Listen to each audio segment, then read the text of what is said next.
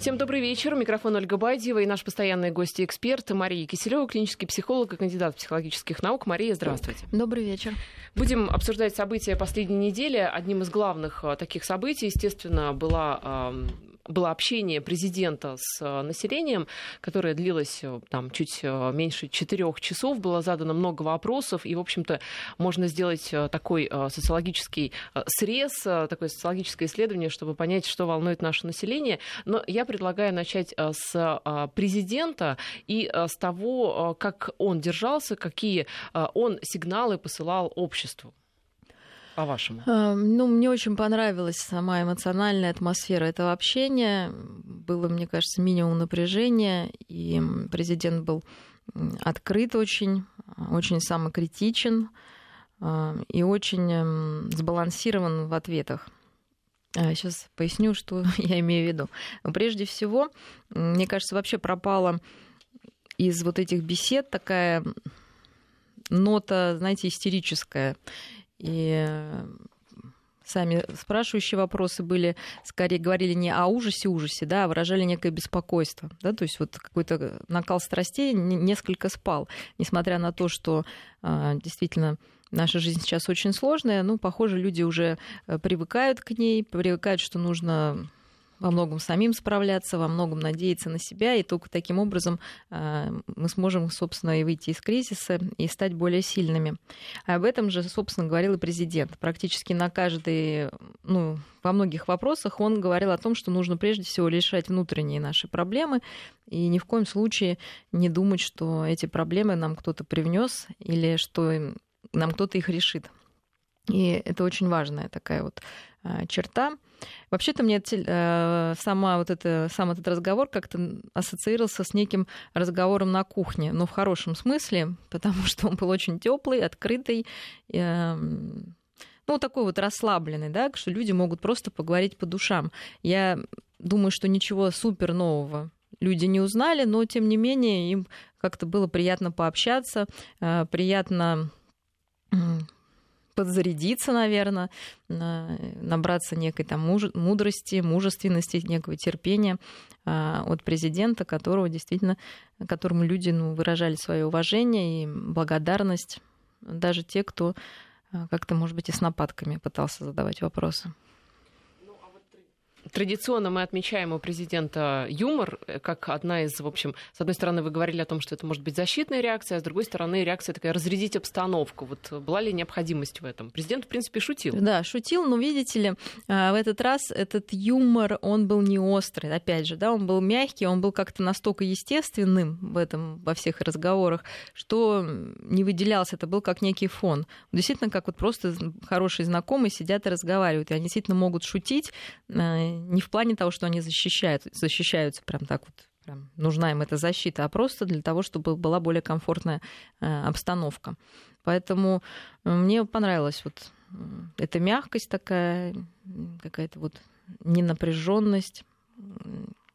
И сами задающие вопросы тоже, мне кажется, не были такие агрессивно настроенные. Много людей сначала говорили слова благодарности, что тоже хороший признак вообще, в принципе, что человек может оценить в другом что-то хорошее и признать это, и тем более сказать это в эфире. Но вопросы, тем не менее, все равно можно, наверное, разделить на несколько типов. Это, с одной стороны, вопросы требования, которые начинались обычно со слов «дайте указания», да, решите, разберитесь, разберитесь, помогите. разберитесь, помо, разберите, помогите. А, вот. Но были, конечно, и такие вопросы, которые, как обычно бывает, себя показать. Но а, контрастными очень к общей обстановке, мне кажется, были вопросы, так скажем, в кавычках, а, я даже не знаю, как их назвать, людей не то что оппозиционеров, ну как бы вот людей, наверное, считающие себя какими-то, может быть, более недовольными происходящим в стране. И как раз их вопросы отличались очень большим такой мегаломанией и очень такие черно-белые они были, очень гнетущие, да, то есть в них президента наделяли гигантской силой, да, и что если он что-то там не сделает, то будет конец, да, вот как раз вот это какая-то нездоровая, да, реакция на то, что на чего на самом деле нет.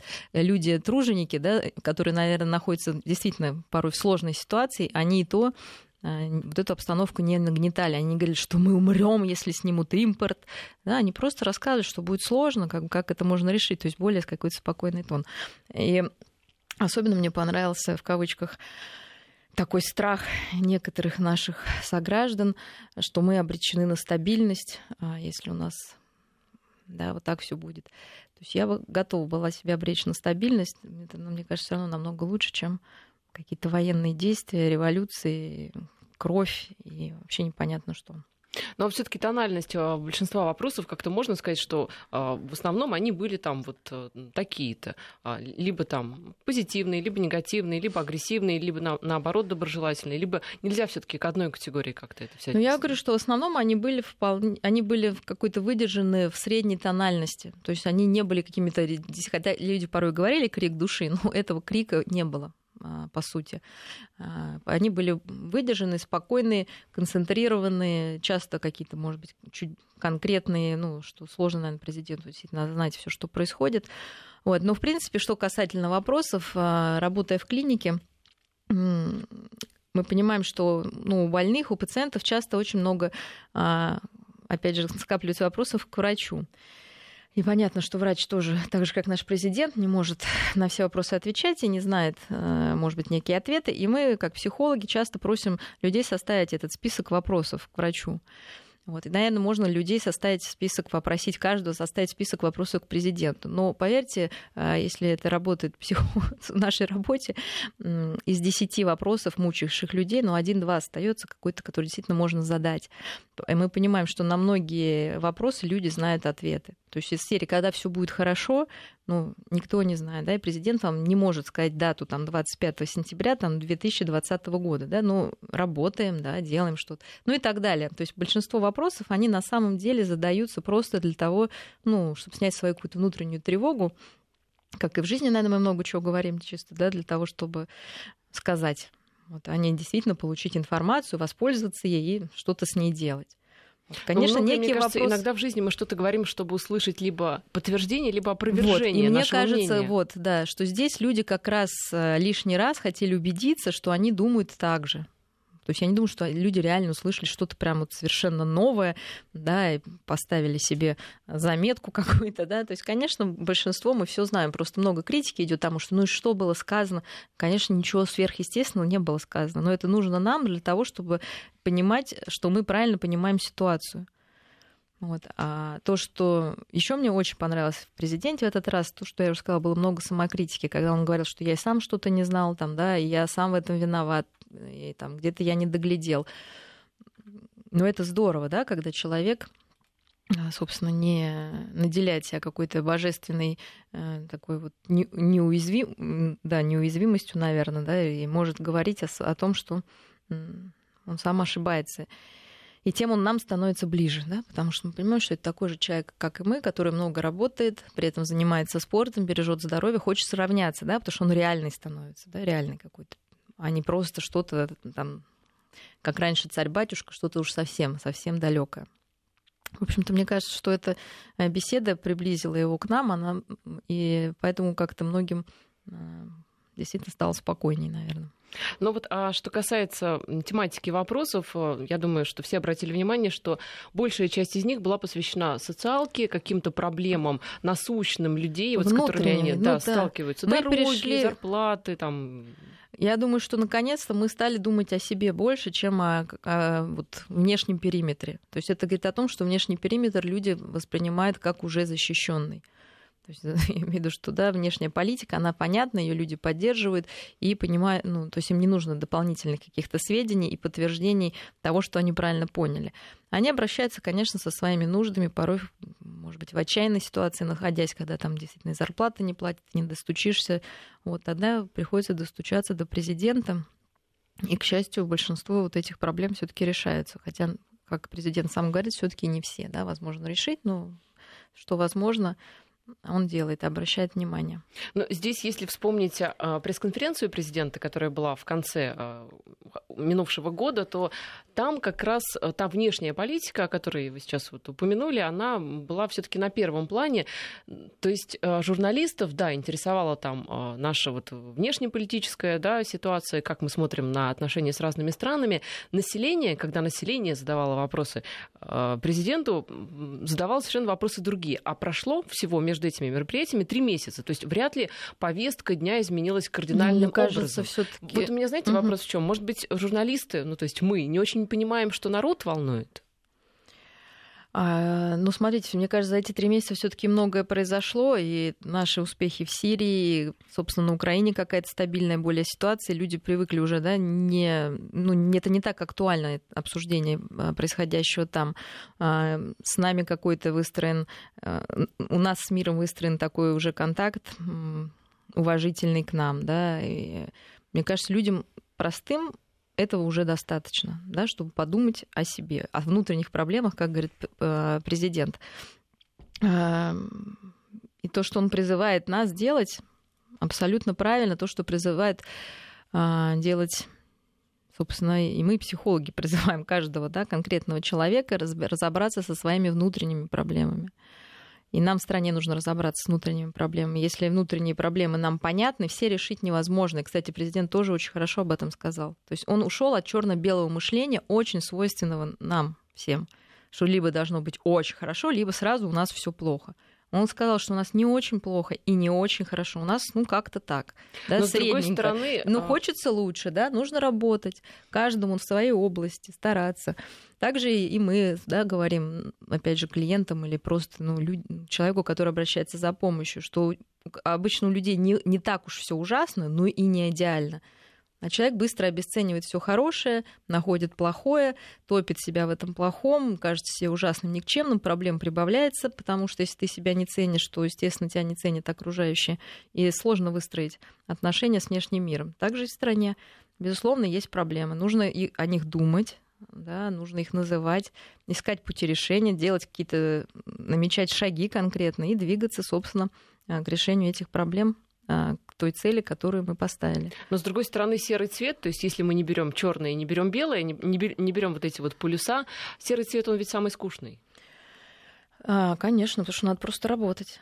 Лучше, конечно, либо быть белым-белым и пушистым, либо черным, там, ужасным, да. А серый это будничный, да, это то, что занимает у нас большую часть нашего времени. Это серые будни, да, когда нужно ходить на работу, выполнять свои обязанности, в семье не хочется, чтобы будни были серыми. Хочется но, их как-то раскрасить. Ну, а это уже так, как каждый захочет, да. То есть есть какая-то база более спокойная. А, а остальное уже человек берет цвета радуги и по-своему добавляет к этому да, такому стабильно серому цвету. Юмор очень раскрашивает эти серые будни.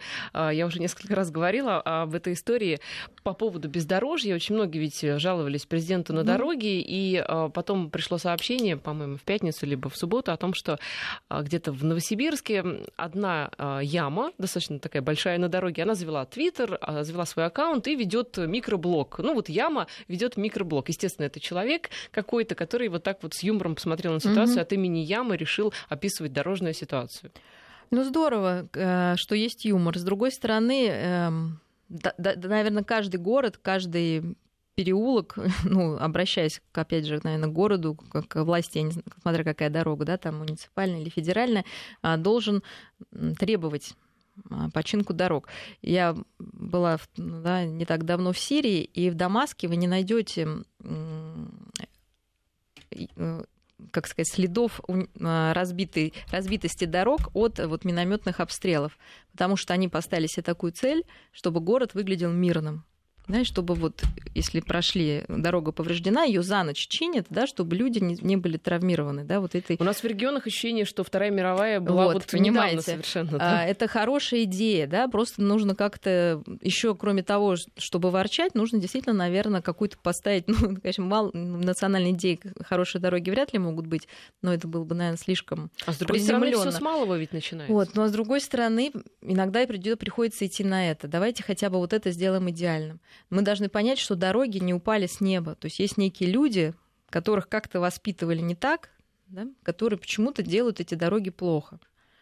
Здесь, вот понимаете, есть еще есть... вопрос финансов, которые идут очень часто не в, те, а, не, не, не в тех направлениях. И здесь самый яркий пример — это история с а, островом, а, где Шикотан, да, где вот это вот предприятие рыбное не выплачивало долги, а когда об этом вся страна узнала на прямой линии с президентом, то потом у нас даже вот были кадры, как буквально из кармана директор вот этого заведения доставал деньги и расплачивался с рабочими. То есть деньги были, просто не было желания, видимо.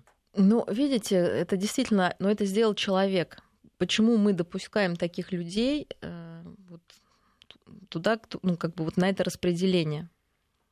Большой вопрос. И почему именно эти люди добиваются этих должностей?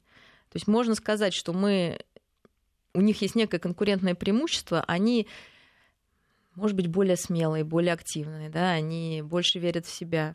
Ну так давайте умные люди, да, интеллигентные, которые не будут воровать. Добавьте себе немножко активности и сместите вот этих, наконец, воришек. Потому что получается, что люди с меньшим интеллектом и с меньшими моральными какими-то качествами, с более низкими, добиваются больше только за счет своей напористости и смелости, да, какой-то наглости такой назовем. Но ну, это на самом сидят... деле сложный вопрос, потому что все-таки система управления, вот эта бюрократическая машина, мне кажется, это как раз та серая, вот тот серый Нет, цвет а я средний. вам скажу сейчас вот какие, вот что я хочу сказать, что у меня сын подросток, у него друг тоже есть. А, ну, они ровесники. И вот друг говорит, я когда вырасту, мне будет 18 лет, я пойду в партию, 18 лет он хочет вступить, да, потому что вот он хочет управлять страной. Вечером ну, они сразу идут... в президенты ему может идти. Нет, ну, идет, будет учиться, но параллельно он собирается заниматься этим. У меня сын такой спортсмен, ему трава не расти, все у него хорошо, был бы мотоцикл рядом. Вот, и вечером они идут, он говорит, что за бред, я этим заниматься не буду. Ну, да, трое точи. Потом вечером он идет с этим другом а, гулять. И друг говорит ночью, а, надо идти с фонариком, а там темно, а мой сын хотел посмотреть на звезды. Нужно идти с фонариком потому что это опасно без фонарика ходить, там, ну, какие-то у него свои страхи. А мой сын говорит, я хочу идти без фонарика, потому что хочу посмотреть на звезды. Возникает некий конфликт. И когда они возвращаются, и мне сын это рассказал, я ему сказала, друг мой, вот потом вот твой товарищ станет министром и издаст указ ходить ночью только с фонариком, и тебе придется подчиниться. Если ты не будешь сам инициативным, либо ты, либо он будет давать тебе указания. Мы должны это понять что те, кто дает указания, они когда-то сидели с нами за одной партой. Но они решили принять активную позицию, да, и идти куда-то, да, добиваться чего-то, брать на себя ответственность. Ну, при этом, видите, они еще воруют, к сожалению, да, то есть вот этого их не научили. Вот во всем хороши, только воруют. Вот, поэтому, а мы такие все честные, добрые, ну мы, ну пусть каждый честно положит руку на сердце и скажет, ну мы боимся брать на себя ответственность. Я думаю, все-таки, да, вот знаете, не соглашусь э, с вами в этом вопросе, потому что, мне кажется, дело не в боязни а, брать ответственность. Здесь комплекс причин. Некоторые считают, что бесполезно идти в органы власти, потому что, во-первых, туда не пробьешься, во-вторых, ну, там, а откуда если, эти люди взялись если там даже все? и пробьешься, то а, ничего не сможешь сделать, потому ну, что вот это вокруг ворчуны, тебя да, вот то есть это ах масса. и ох, да, это ах и ох, да. Ну давайте, можно себя закопать и говорить, что ничего невозможно. Это вот выученная беспомощность, о которой мы говорили. Идите, пожалуйста, добивайтесь своих детей так воспитываете, да, чтобы они, когда вы будете на пенсии, принимали законы там, о правильной там, пенсионной какой-то политике. То есть это же мы делаем все равно этих людей, нам их не засылают. Хотя, знаете, как говорится, зачем нам враги, если у нас такие друзья? Я согласна, что где-то нашему народу, нашему населению не хватает вот именно активной гражданской позиции, именно не населения, да, а вот граждане. Мне кажется, это все-таки несколько разные вещи. И здесь что очень показательно? Очень показательно, что со всеми, даже маленькими проблемами мы идем к президенту. Конечно. Потому что мы считаем, что вот только он может решить эту нашу проблему. То есть, по сути, получается, что вот эта вот э, система управления э, не работает. страной, да, там, регионом, конкретно маленьким поселочком, она где-то сбоит. Вот где-то на каком-то этапе, я думаю, в каждом районе на своем этапе она переламывается и да, не работает. Работает в обратном направлении. Да, вот идет реверс. Вместо того, чтобы развиваться, идет некий откат. Ну, не, к счастью, не во всех регионах. И э, действительно, где-то сейчас идет развитие и меньше недовольных. Ну, а Хотя а всем вот, угодить, а, опять же, сложно. А в чем вы видите проблему? Почему вот эта управленческая машина у нас так плохо работает? Здесь проблема в людях или в чем-то ну, еще? В людях, конечно. В чем конкретно? Ну, в том, что они не чистоплотны да, по своей сущности. То, что они воспринимают власть как источник обогащения. Наверное, нужно действительно Вы знаете, я слышала от одного чиновника очень хороший такой, он говорит, у нас, извините, либо дурака ставить, либо вора. Ну, вор хоть что-то сделает и сворует, а дурак даже ни то, ни другое не сделает. Вот, к сожалению, такая история. Не воспитываем мы особо кадры. То есть, действительно, когда человек приходит к власти, он, и он идет за этим туда, чтобы воровать. То есть у него изначально такая мотивация. Наверное, нужно как-то это отслеживать. А если вот коррупции не было бы, вот допустим, да, у нас близкое к идеальному обществу, ну да. хотя бы ее было бы в два раза меньше, а лучше ли бы заработала вот эта машина, по-вашему? Ведь люди остались бы такими же безинициативными, ленивыми, mm-hmm. которые вот не хотят брать на себя ответственность. Они не воруют, да, но они сидят и перекладывают бумажки, боясь пойти там с какой-то очередной инициативой, ну, поддержать, ну, да, да, отстаивать свой интересы регион, своего региона, региона и так далее боясь ну, потерять безусловно, место, например. инициативность вот, и умение отстаивать свои интересы, а для этого нужно чувствовать себя достойным и внутри, да, как человеку, и свой регион чувствовать достойным а, того, чтобы ему помогли и обратили на него внимание.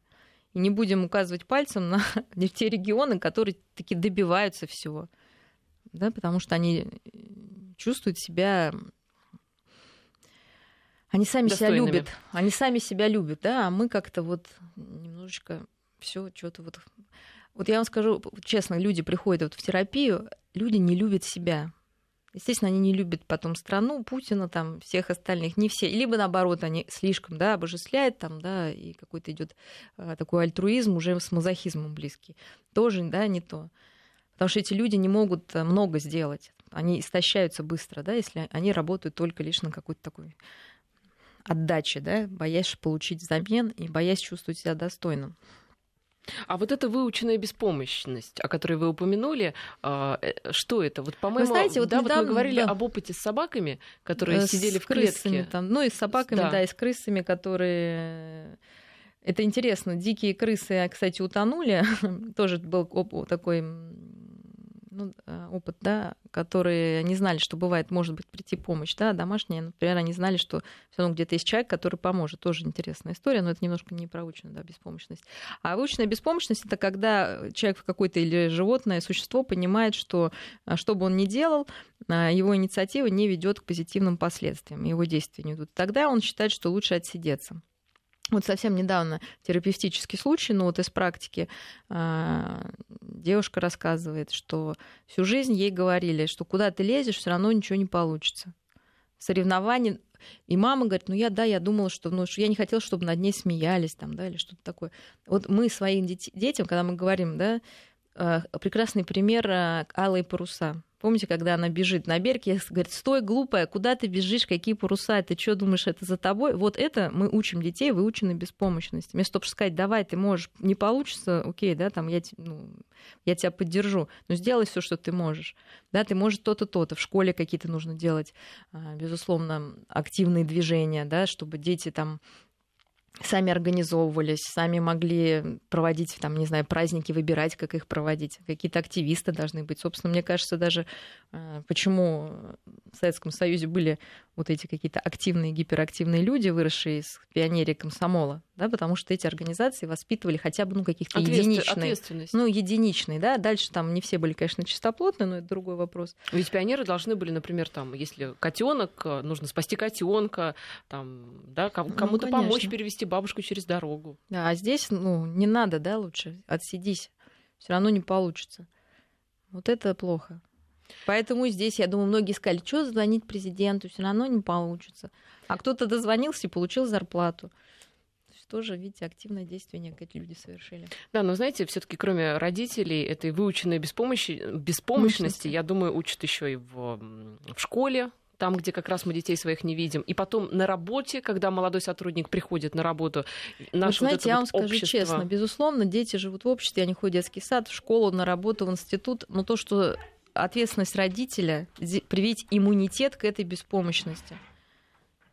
Да? Когда тебе учительница говорит, что ты ни на что не способный, не будем ругаться, потому что порой такое бывает в школе, да? Человек с чувством достоинства скажет, нет, я могу, несмотря на то, это ваше личное мнение, да? Позвольте с ним не согласиться, да. Я напоминаю, что Мария Кислева, клинический психолог, у нас в студии. Новости и продолжим. Мария Кислева, клинический психолог, у нас э, в студии. Я напоминаю, что мы говорим о прямой линии Владимира Путина. Кстати, когда президент говорил о том, что главное справиться с внутренними проблемами, он допустил, что когда-нибудь э, президентом может стать женщина. И, по его мнению, она как раз, может быть, даже и лучше справиться с этими внутренними проблемами. Может быть, нам больше женщин во власти, как вы считаете? Ну, женщины, наверное... И будет ли у нас женщина-президент? Вы видите вот ну, женщины действительно очень сильные сейчас становятся, и, наверное, их беспокойство о детях, эм, то есть у них такая есть некая доминанта, да, больше ярко выраженная, и каких-то социальных вопросов, я думаю, они эм, лучше даже подкованы, потому что ну, им ближе вот области да, социального какого-то а, плана. И вполне возможно, что женщина, конечно, может что-то такое новое да, привнести. А дело в том, что мужской мир это еще такой мир конкуренции. То есть мужчины с мужчинами конкурируют ну, как-то очень стереотипно, да, назовем. С женщиной сложно конкурировать, с женщиной приятнее находить а, какой-то общий язык, да, а, и быть в некой команде. Поэтому, может быть, у нее лучше получится на это при сторону. маленьком условии, что ну, что это не женщина, ненавистники, не, не, да? что женщину окружает в основном мужчины. Если женщина в окружении женщин, то здесь уже меняется, мне кажется, Ну, ситуация. конечно, да. Все-таки женщины, я сложнее. думаю, не будут преобладать во власти, а скорее как некие элементы э, такие стимулирующие э, да, к развитию очень даже неплохо было бы. Вот, кстати, мне кажется, достаточно удачный пример это губернатор нынешней Владимирской области Светлана Орлова. Конечно.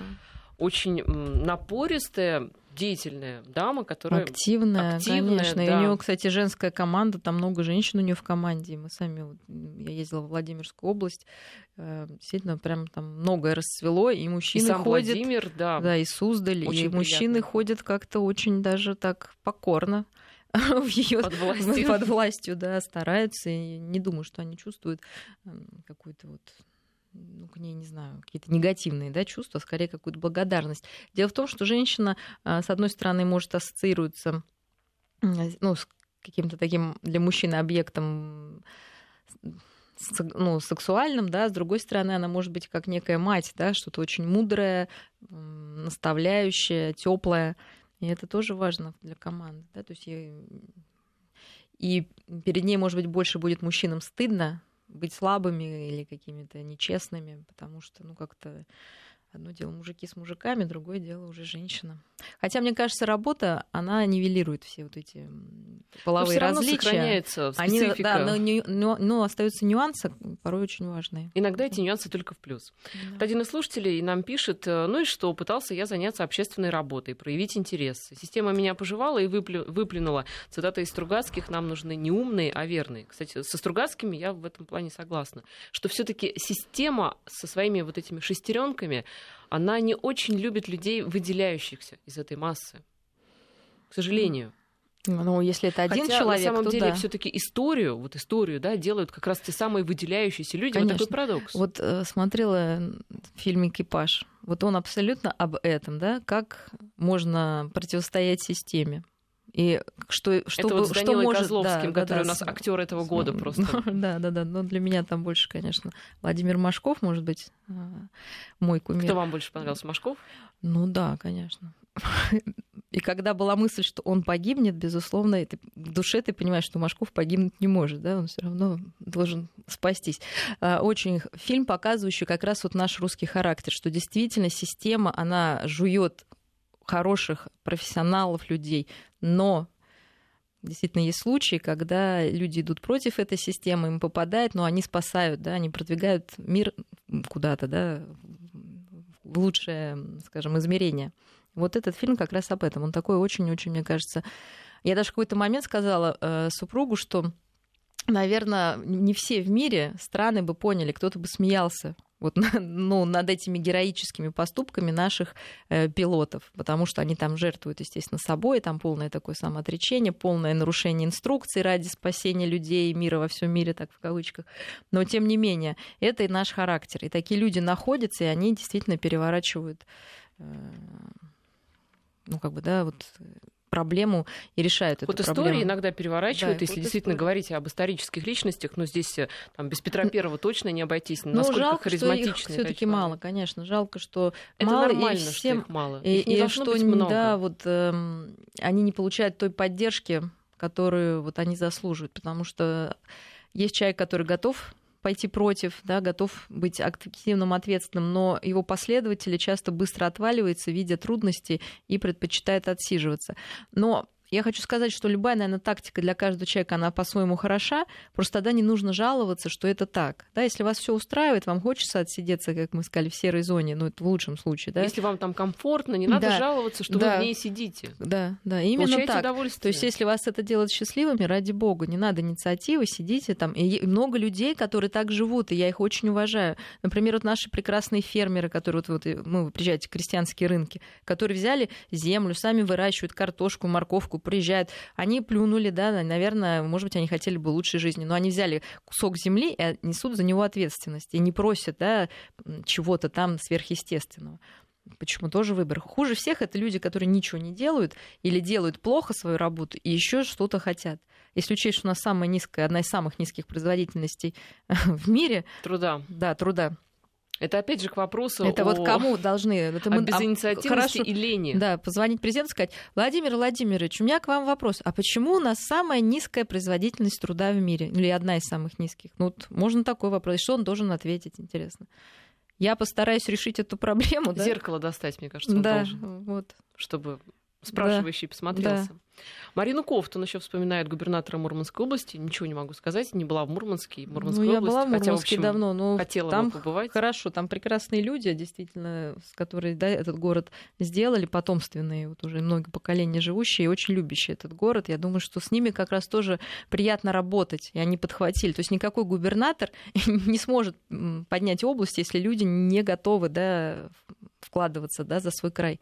Вот в Мурманске как раз приятные очень люди, прекрасные, которые а, переехали, их там дедушки, бабушки или прадедушки, но они гордятся да, в этой сложной зоне климатической.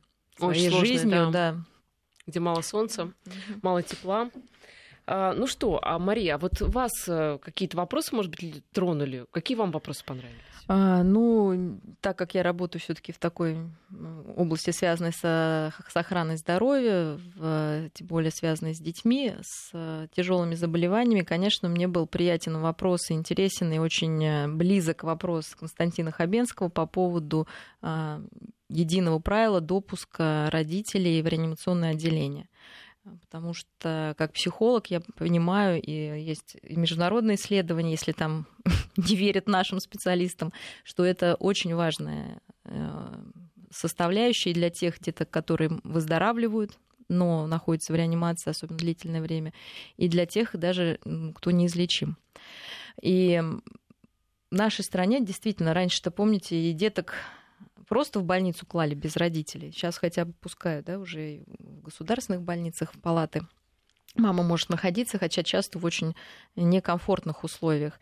И часто врачи, которым действительно очень сложно вот эту нагрузку еще родительскую нести на себе, ну, уже порой бывает непосильно, потому что мы понимаем, что родители тяжело больных детей или неизлечимых больных детей находятся сами в ужасном состоянии стресса, часто в депрессии, в тревоге зашкаливающей, и сами нуждаются в помощи. Поэтому, наверное, одним из шагов, прежде чем а, допускать родителей в реанимацию, все-таки нужна психологическая помощь этим родителям. И тогда вот эти страхи врачей, что мамы будут скорее мешать, а не помогать своим детям, а это основной страх. Конечно, рыдающая мама, я думаю, это не подспорье ребенку. Ну, обычно мама все-таки не рыдает, да, это все наши страхи.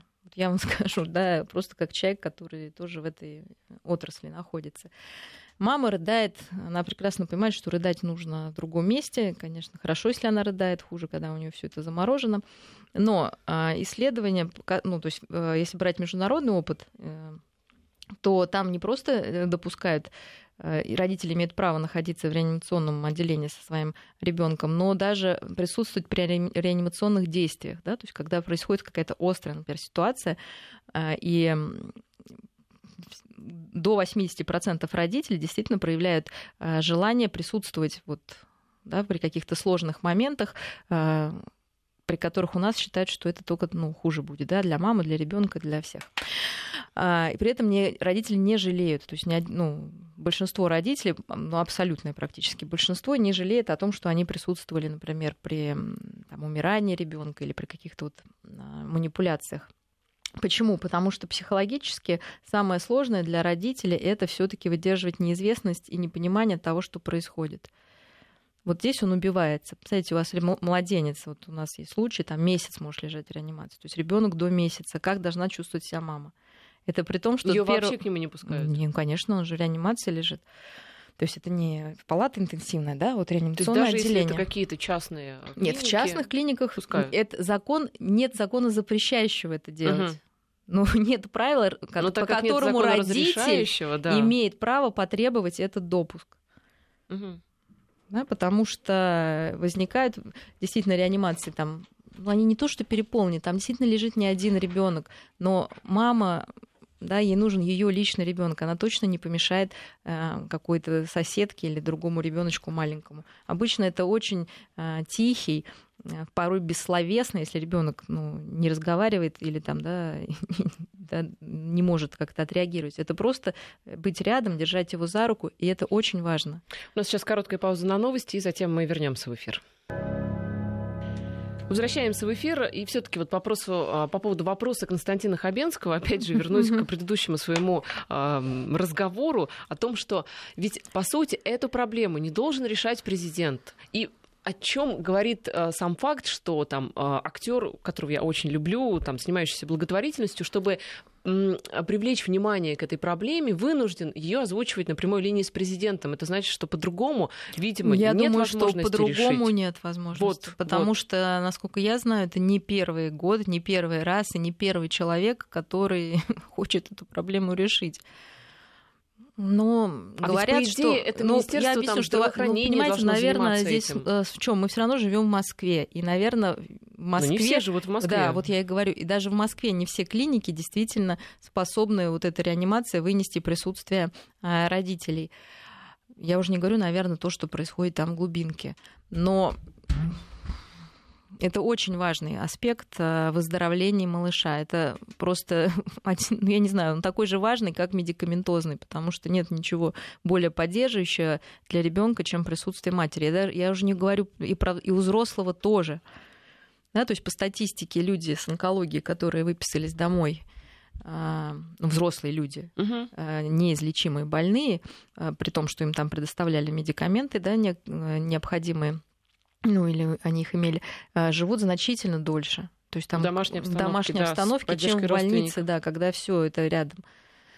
Поэтому тема важная. Это скорее проверка нам. Я согласна, что, наверное, когда у нас яма на дорогах и не хватает лекарств в аптеках, да, вот эти вопросы, вот этот вопрос, наверное, для кого-то очень и очень далекий, но не дай бог кому-то оказаться и так, в этой ситуации. И тогда будет ясно, что так мы проверяем, наверное, ну, насколько мы люди, да, что ли, если нас это волнует не просто там поесть, попить, да, получить зарплату, а что еще бывает с людьми, оказавшимися в сложной ситуации, такой, что, знаете, и без зарплаты захочешь остаться, лишь бы вот быть со своим ребенком. Давайте подробнее о людях, оказавшихся в сложной ситуации. Мы сейчас так вот плавно к другой теме перейдем. Mm-hmm.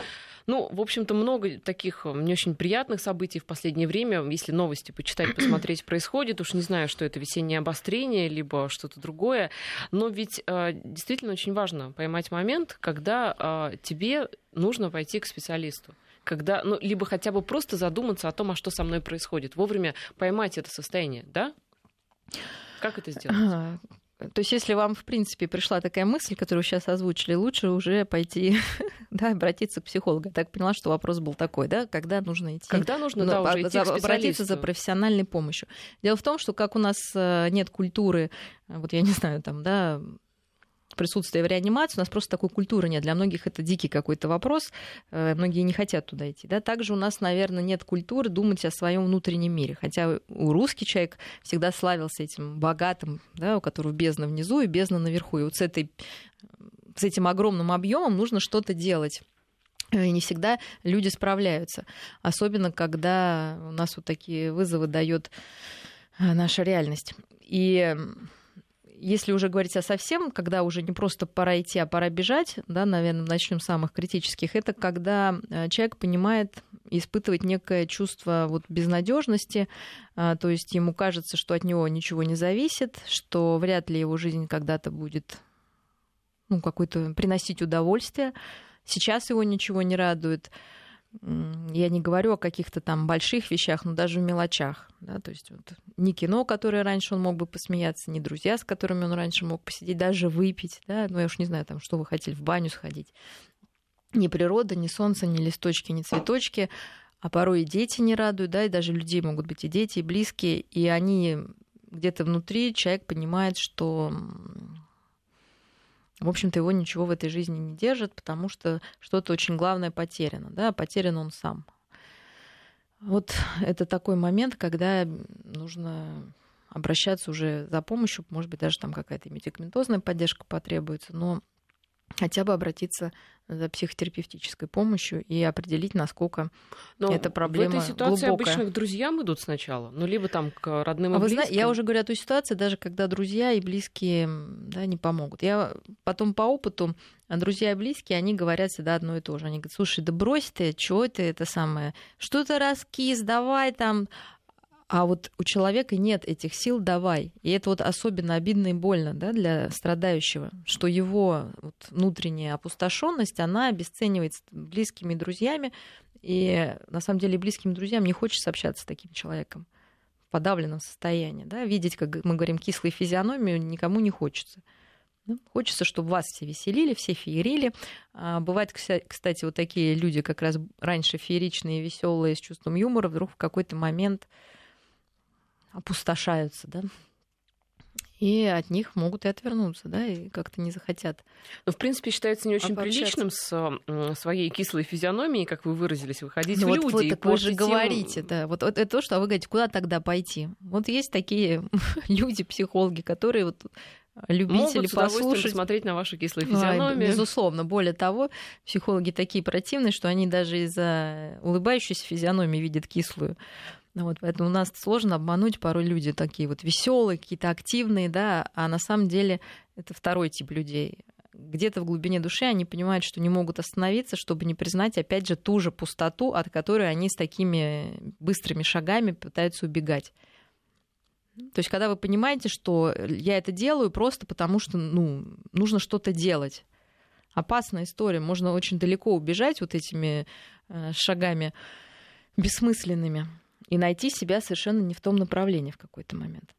Ну, вот, вы знаете, нам пришла из Москвы смс нужно чаще ходить в храм, и тогда психологи будут не нужны. Ну, это безусловно, ведь, кстати, это для тоже... некоторых действительно альтернатива. Конечно, такая очень конечно. Серьезная. Просто э, храм, э, священник, все эти ритуалы — это э, один путь, когда человек может ну, как бы о своей душе думать, разбираться с ней и уменьшать душевную боль. Но кто-то кому-то в храм сложнее пойти, чем к психологу. Да, есть другая альтернатива, можно пойти к психологу. Вот. Но, безусловно, что в храме, что у психолога, э, чтобы не было иллюзий, это большая внутренняя работа должна быть произвести. То есть не священник, не духовник, не психолог, психотерапевт не даст вам готового совета и не решит а, волшебной палочкой а, ваши проблемы. Все, что мы можем, это может быть, мы знаем чуть больше просто о строении психологическом, да, и можем как-то по-другому посмотреть на ситуацию, в которой человек оказался, или просто нормализовать состояние человека, зная, что такое состояние нужно просто пережить, и потом будет что-то другое. Вот это мы можем, да, и побыть человеку таким, как он есть, и поискать себя, да, какой он есть на самом деле. Потому что часто мы живем не своей жизнью, и в какой-то момент да, навязанный родителями, там, мужем, женой, начальником, да, и в какой-то момент понимаем, что зашли, конечно, в тупик, но, к счастью, всегда остается некое время, да, для того, чтобы Перед тем, можно было в стену окончательно. Да, да, да, можно исправить. Время ситуацию. повернуть э, назад да, из этого тупика. Я бы, с вашего позволения, вернулась все-таки к теме особенностей нашего народа, угу. нашего населения. Вот с нами не согласен один из слушателей, он пишет, что же вы все людей упрекаете в том, что они плохо работают. Причиной плохой производительности в том, что наши суперумные лидеры не могут организовать работу в собственной стране. А люди у нас и в Европе, например, одинаковые, да и работают они больше, чем ну, смысле вот наши люди, а, чем, например, там, жители южных стран, итальянцы, испанцы, греки. Вот. А мы все упрекаем народ в тугоумии и стяжательстве э, руководства. Что можете сказать? А, ну, во-первых, время, проведенное на работе, не является показателем труда, ну, вообще качества труда и результата. Да? Это, во-первых. Во-вторых, конечно, мы говорим не о всех людях. Более того, я думаю, что в стране существует, ну, я боюсь, что процентов 25 которые всю страну тянут. Вот я все равно скажу так вот. Да? То есть их не так много. Если возьмете ну, большинство там организаций, вот, ну, можете посмотреть, ну, может быть, хорошо, где-то 50, но все равно 50% труд не будет, да, которых можно запросто выгнать, и мир не, не рухнет. И в этом, конечно, мне кажется, ужас вот некий, да, происходящего. И то, что президент сказал, что зарплаты не выплачивают, потому что пытались сохранить рабочие места, ну хоть как-то, чтобы не было безработицы. Вот я не знаю, хорошо это или плохо. Все-таки я, наверное, была бы за конкуренцию, ну, да? Ну, знаете, это экономический, да, все-таки э, вопрос, но с точки зрения там психологии. Нет, психологии да, нет. Либо вот если бы я была руководителем, если у меня действительно, а я была в какой-то момент руководителем, и был кризис, вот 90 какой там восьмой, да, год, когда там все у нас было ужасно, и тоже был вопрос либо всех сократить, ну, у нас был прекрасный коллектив с огромной производительностью труда, э, такой, какой мы установили им. Да, и люди работали, получали, было премирование, люди хотели работать. И мы удержали коллектив тем, что действительно зарплаты были низкие, но все остались. Но если бы в коллективе были люди, которые отбирали бы, грубо говоря, хлеб у другого, ну это же на самом деле так. Один там производит столько-то, а другой баклуши бьет. Да? просто пожалеть его из-за того, что он хороший человек, ну, не знаю, мне кажется, в этом есть какой-то момент несправедливости, и во многим мы жалостливые, да, такие, мы все равно пожалеем, как ну ладно, хоть как-то, как куда же он пойдет, совсем вот он и этим самым мы этому человеку беспомощности прививаем. Да? Вот э, ремарка о том, что, я возвращаюсь к смс слушателя, о том, что наши суперумные лидеры не могут организовать работу в собственной Супер. стране. Да, вы знаете, все таки э, ну вот представьте, что вдруг они организовали, наши лидеры, я не знаю, кого имеет в виду слушатель, ну, но, да. может быть, там президент и министр организовали э, работу своих подчиненных. Что это значит? Это значит, что сразу вся страна прекрасно заработала, что вот один человек взял и все, все 150 миллионов человек мотивировал, э, действительно создал там настрой, решил внутренние проблемы каждого. Мне кажется, это все равно останется, да, конечно, и зависть, и конкуренция, и кто-то будет за счет кого-то хотеть да, получить что-то. Все это останется. Вот, пока, наверное, не будет вот этой выбраковки, пока каждый не поймет, что нужно действительно делать свое дело хорошо. Я еще раз скажу, у нас очень много людей, которые работают очень много, да, и столько же людей, которые не работают.